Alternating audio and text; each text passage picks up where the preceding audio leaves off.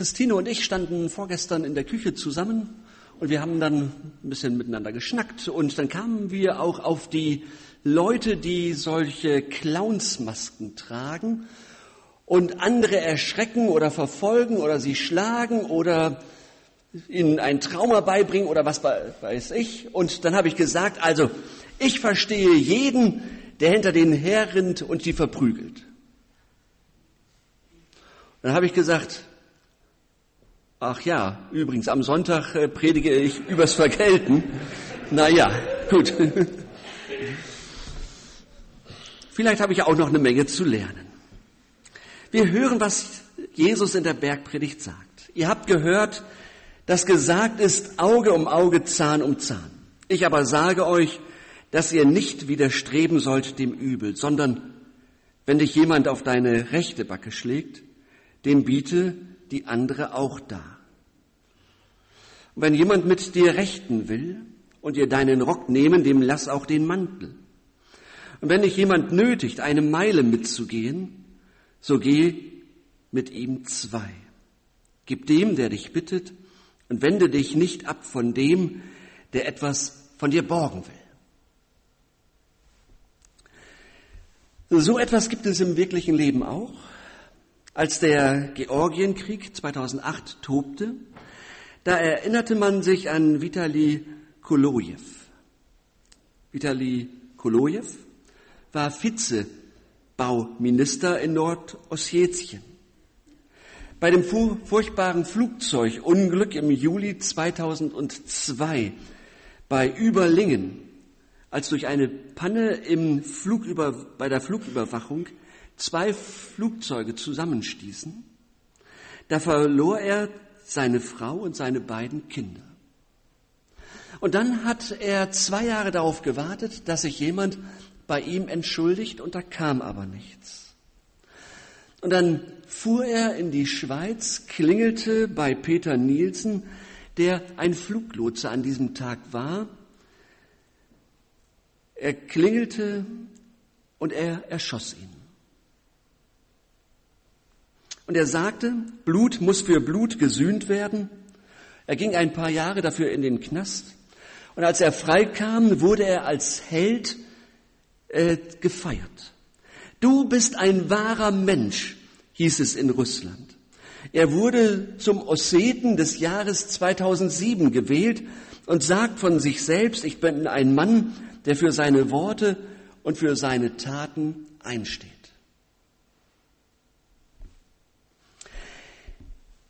Ist das nicht tragisch? Wer wollte ihm das verdenken? Welche Mischung und welcher aus Zorn und Verzweiflung und Trauer hat sich bei ihm angesammelt über diesen Verlust, über diese Unachtsamkeit.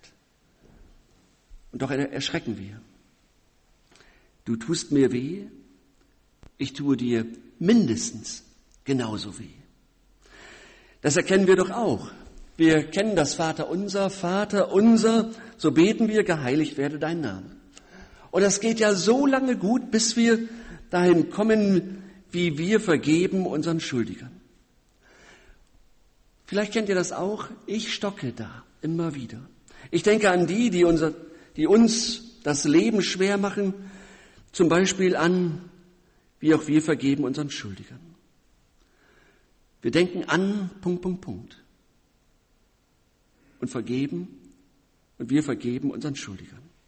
Wir denken an den Autofahrer, der mir die Vorfahrt genommen hat. Wie auch wir vergeben.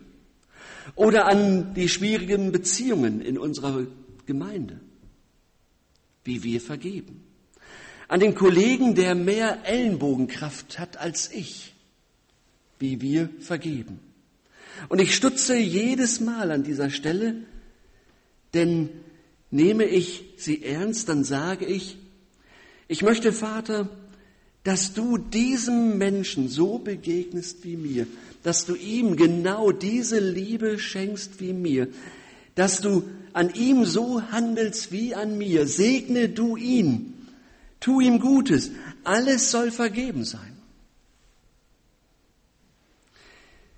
Denkt an die, die euch am meisten verletzt haben, die Freunde, die euch im Stich gelassen haben, die Kollegen, die Vertrauliches weitergesagt haben, den Vorgesetzten, der euch übersehen hat, den Partner, der euch verletzt hat und enttäuscht hat. Du tust mir weh, also tue ich dir weh. Oder wie auch wir vergeben.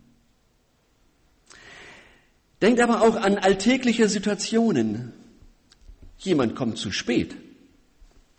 Jemand vergisst etwas. Jemand betritt mein Allerheiligstes, wo keiner Zutritt sonst hat. Jemand ärgert dich im Straßenverkehr. Ein Kind spurt nicht. Ein Elternteil spurt nicht. Wir sind so gebaut, dass wir schon bei Kleinkram Rache wollen. Und Jesus redet in der Bergpredigt über unsere Beziehungen. Und Walter Lütti schreibt, von Zeile zu Zeile ist gesagt, dass Gott nicht dein Freund sein kann, wenn der Bruder dein Feind ist. Was aber, wenn der andere wirklich mein Feind wird? Jesus geht von dem Gefühl aus, das jeder von uns kennt, seit Adam und Eva das Paradies verlassen haben. Da verletzt dich einer und du hast nur noch einen Wunsch, heimzuzahlen. Das ist wie ein Reflex. Mir tut doch einer weh, deshalb will ich ihm das gleich tun.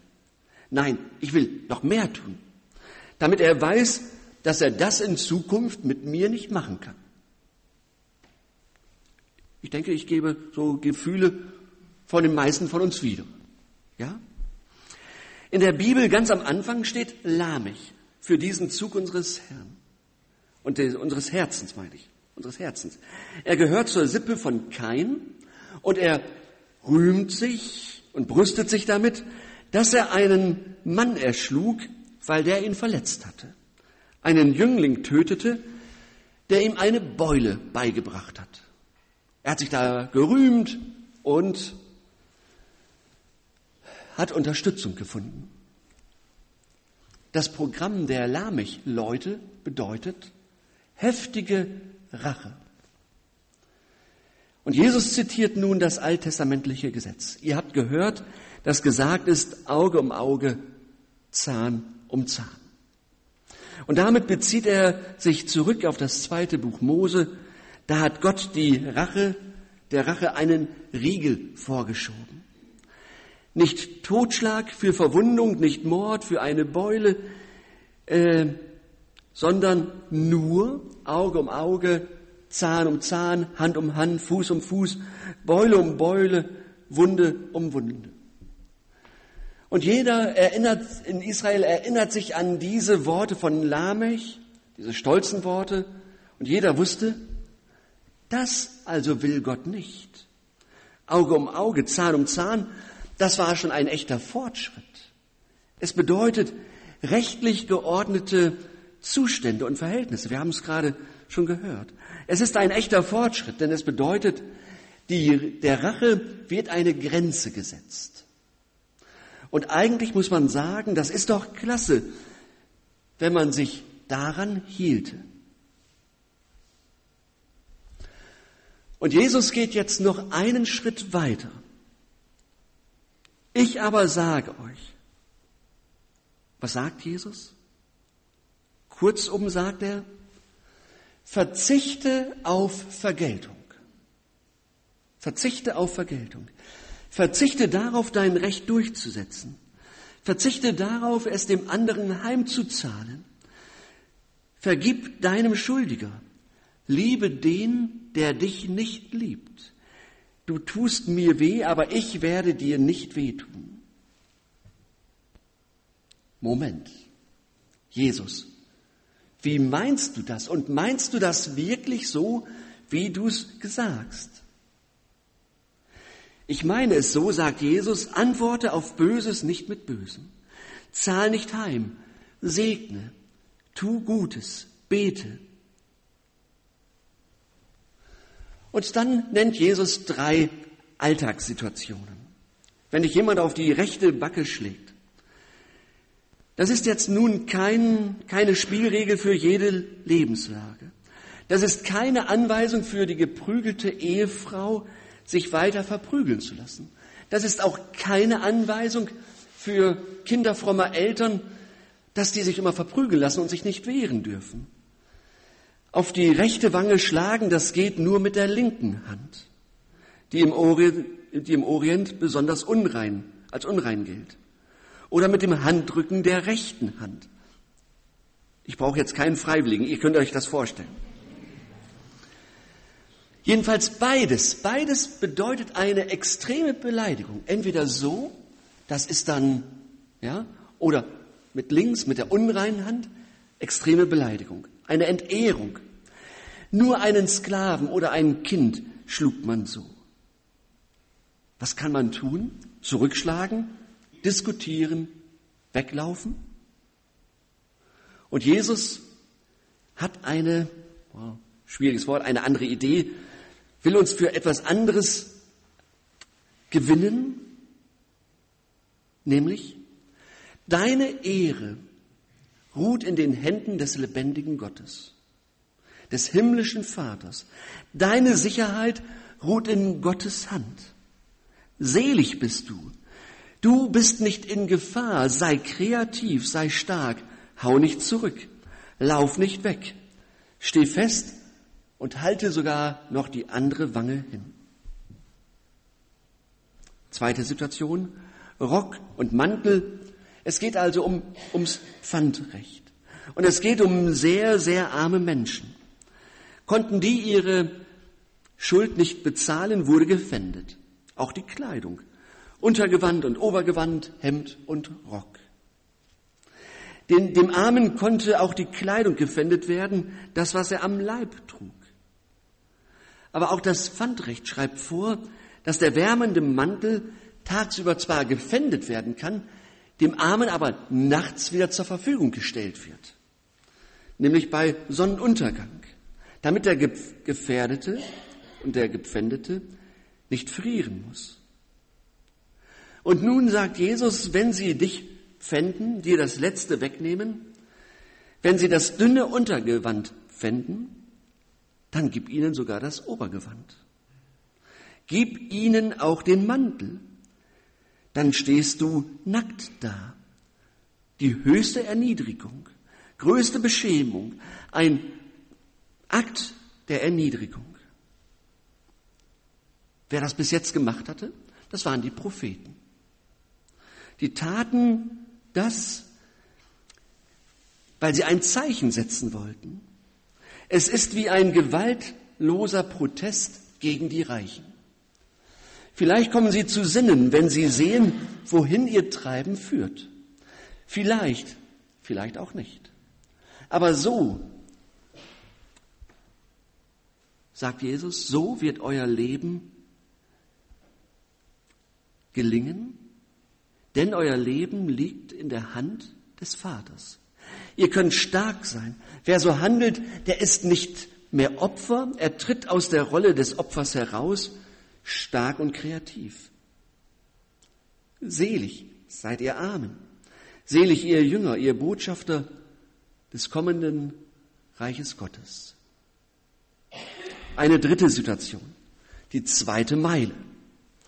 Wahrscheinlich geht es äh, darum, dass die Römer solch ein Recht hatten, dass die Besatzungssoldaten jemanden, der irgendwo lief, dem konnten sie einfach ihre Klamotten geben, ihr, das, was sie eingekauft hatten, konnten ihn zwingen, mitzulaufen, Lastenträger zu sein. Die Zeloten antworteten darauf mit Terror. Und jeder Jude fühlte den Zorn und den Wunsch, du tust mir weh und eines Tages, da tue ich dir weh, wenn du mich hier so erniedrigst. Und Jesus sagt, Okay, so ist das. Aber du bist ein Kind des Vaters.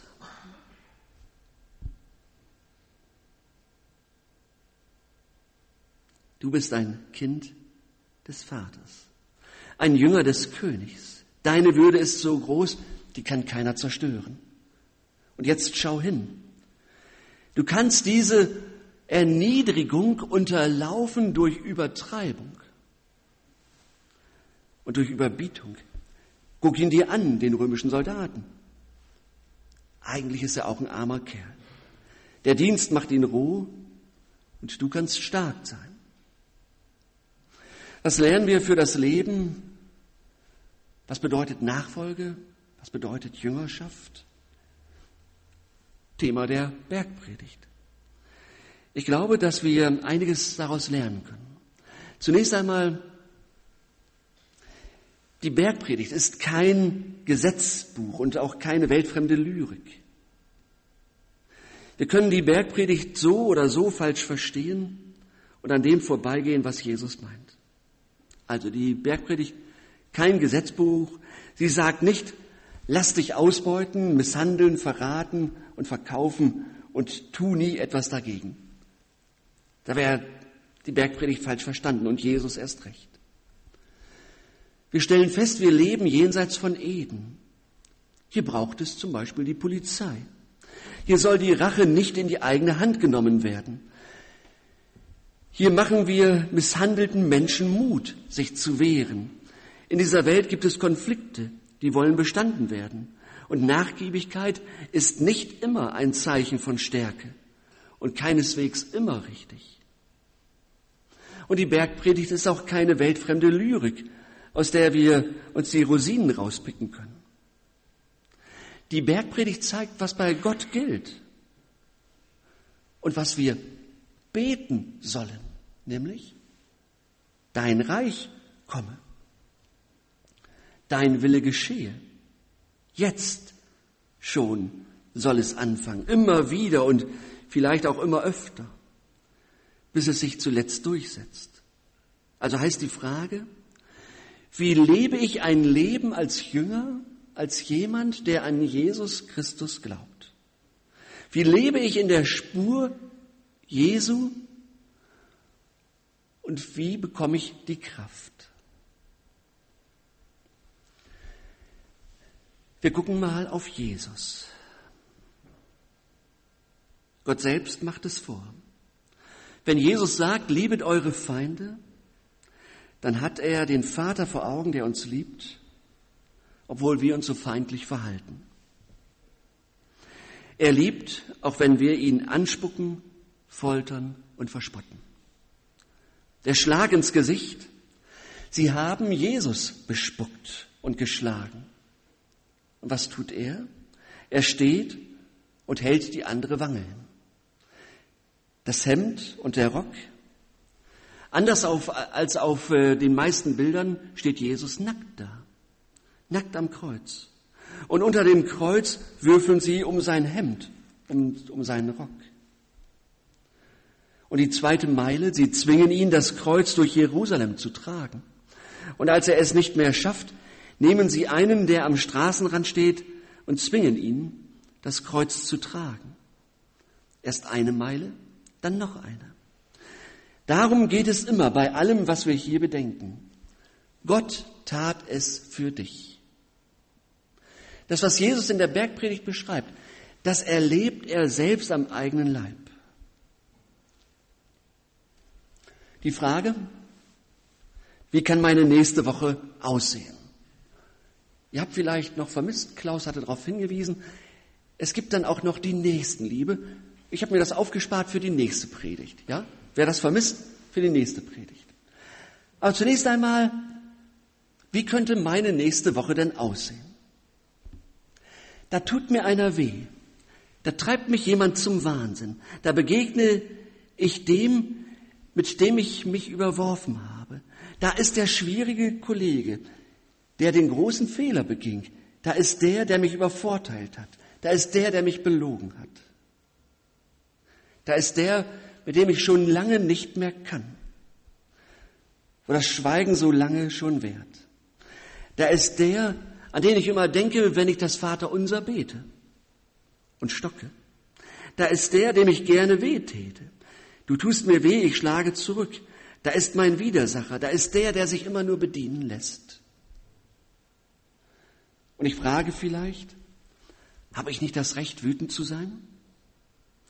Aber Jesus sagt nicht, das ist nicht böse, der ist kein Feind, sondern er nennt das Böse böse und den Feind Feind.